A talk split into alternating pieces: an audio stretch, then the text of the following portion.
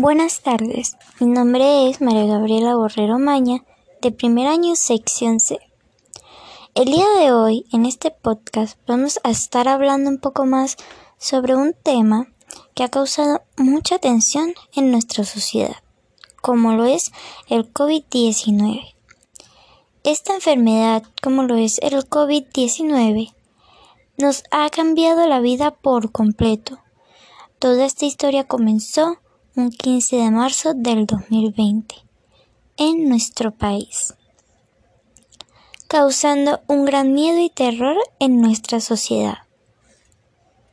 A continuación vamos a hablar un poco de lo que es acerca el COVID-19. ¿Qué es el COVID-19? El COVID-19 es la enfermedad infecciosa causada por el coronavirus que se ha descubierto más reciente. Ambos eran desconocidos antes de que se estallara un brote en Wuhan, China, en diciembre del 2019. ¿Qué síntomas tiene el COVID-19? Los principales síntomas del virus incluyen síntomas respiratorios, similares a un resfriado, fiebre, alta temperatura, tos seca, falta de aliento, cansancio y dificultades respiratorias.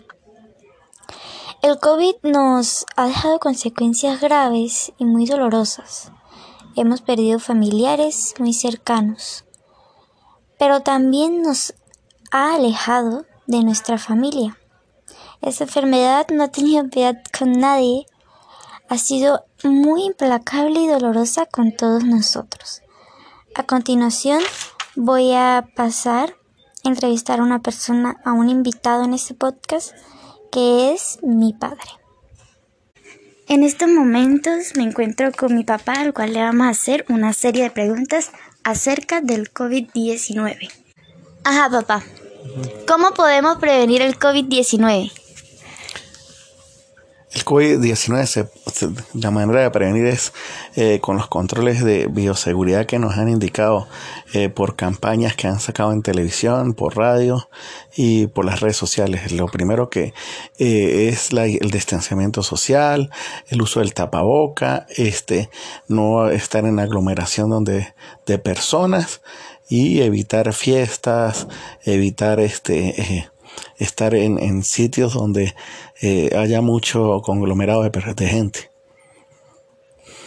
¿Cómo se transmite el COVID-19? El COVID-19 se transmite por la saliva, se puede transmitir porque alguna persona que esté contagiada pueda toser, eh, o alguna persona que agarre un instrumento, un vaso, etcétera, etcétera, y, la, la, persona que esté eh, sana tenga contacto con estas cosas. Ajá. ¿Existen tratamientos para el COVID-19? Sí, sí, existen ya tratamientos para el COVID-19, gracias a Dios. En estos momentos eh, ya se están colocando las famosas inyecciones, la rusa, eh, la americana, y este, este han sido bastante eficientes. Ok. ¿Qué tengo que hacer si tengo síntomas del COVID-19? Si tiene síntomas del COVID-19, lo primero que tiene que hacer es aislarse, eh, estar aislarse y hacerse su prueba de PCR para diagnosticar si en realidad posee la enfermedad o no. Ajá. ¿Cuál es el botiquín básico que debemos tener en casa por si algún miembro de nuestra familia tuviera el COVID-19? Lo básico que tenemos que tener en la casa, primero que todo, es alcohol, segundo, tener acitromicina y tercero, si es posible, tener oxígeno.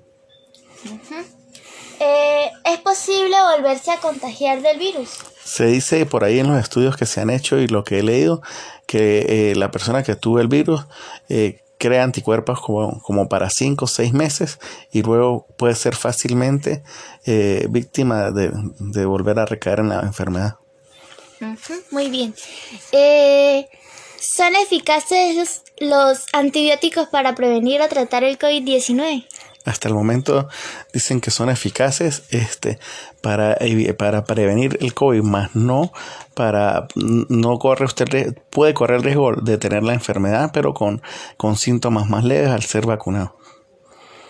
Ok, ¿las mascarillas son reutilizables? ¿Durante cuánto tiempo se pueden utilizar? No, las mascarillas son este, desechables. desechables, no son reutilizables este, y debemos usar una todos los días.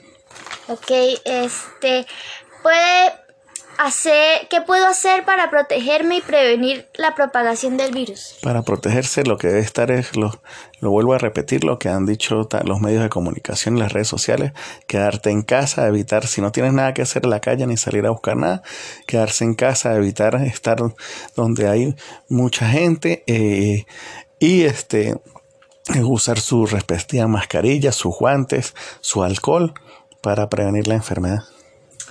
Ok, muchas gracias por estar en este podcast. Adiós. espero que les haya gustado mucho este podcast em, y nos vemos en la próxima. Bye.